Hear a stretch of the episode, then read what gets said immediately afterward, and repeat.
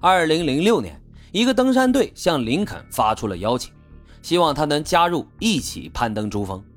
这一年呢，距离他上次登陆失败已经过去了整整二十二年，林肯也已经五十一岁了，身体各项机能也都大不如前。但是如果这次不去，以后可能就再也没有机会了。林肯不想让此事成为自己一生的遗憾，无论如何，他都要再试一次。于是。林肯几乎是立刻就接受了登山队的邀请。这支队伍的领队叫做亚历克斯·阿布拉莫夫，这人呢有非常丰富的登山经验。他所带领的这支登山队在国际上都是排名前二十的选手。每一个成员为此次攀登珠峰做足了准备，他们也花费了不少金钱用来购买登山设备，以及雇佣夏尔巴人做向导。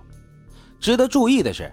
此次攀登珠峰行动，他们选择的路线并不是大多数人选择的南坡路线，而是更为困难的北坡路线。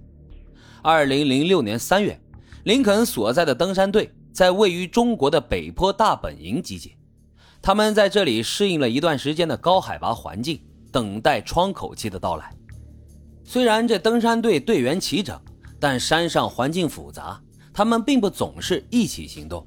而是跟随各自的小喇叭向导直接登山。当窗口期到来，来自世界各国的登山队员陆续出发了。这次林肯能否成功登顶，完成他多年的梦想呢？接下来，我们就把时间倒回到二零零六年五月二十五日，这天啊是星期四，正是珠峰窗口期的最后阶段。世界各国的登山队都在挑战这座世界高峰。一些出发早的登山队员已经成功登顶了，并且开始下山。林肯所在的登山队一些成员也已经成功登顶。为了避开交通高峰，林肯还在等待时机。这天呢，天气不错。此时的林肯已经经历了重重考验，成功抵达了最后的三号营地。他在这里正在进行最后的攻顶。领队亚历克斯在进行地理指挥和调度。当遭遇意外时，他会及时的做出响应。这天零点刚过，林肯与他的夏尔巴人向导以及另外两名伙伴离开了三号营地。如果顺利的话，他们会在中午之前登顶。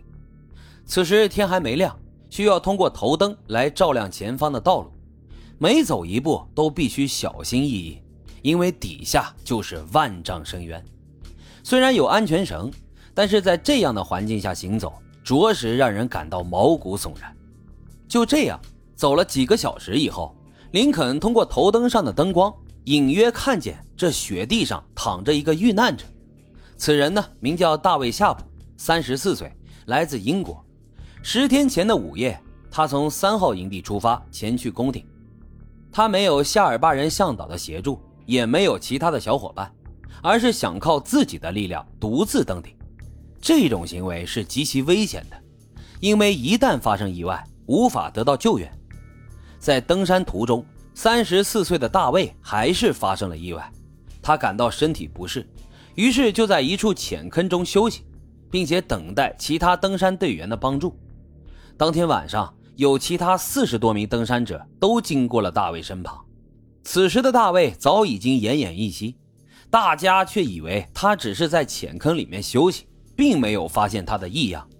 等到第二天天刚亮，终于有路过的登山者发现了状况，但为时已晚。大卫永远的留在了这里。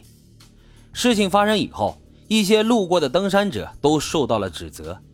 他们本可以帮助大卫阻止悲剧的发生，但他们只是从大卫身旁经过，并没有进行任何帮助。还有媒体呢，指责商业登山的出现。让登山这项运动变得毫无人性。几天前，林肯也听说了这个消息。他路过这里的时候，看见了大卫，心中感慨万分。他和同行的三个伙伴继续前进，虽然艰难地通过了第一台阶，来到了第二台阶的下方。这里啊，是高达数十米、几乎垂直的崖壁，上面有很多梯子，在最上方便是中国梯。窗口期登顶珠峰的人很多，此处又是北坡路线上的最大难点，所以必须要十分的谨慎。但是在通过的时候，有的人快，有的人慢，因此常常发生堵车的情况。但这天已经是窗口期的最后阶段，凭借着向导的经验，他们错开了高峰。林肯并没有在这里遇到堵车的情况。经过一段时间的艰难攀爬，他们顺利的通过了第二台阶。又经过一段时间的行进，他们来到了第三台阶。这里相对于第二台阶来说比较简单。在成功通过第三台阶后，映入眼帘的是一条长一百五十米的斜坡。斜坡的尽头就是世界之巅。上午九点钟，林肯一行人成功登上了珠峰之巅。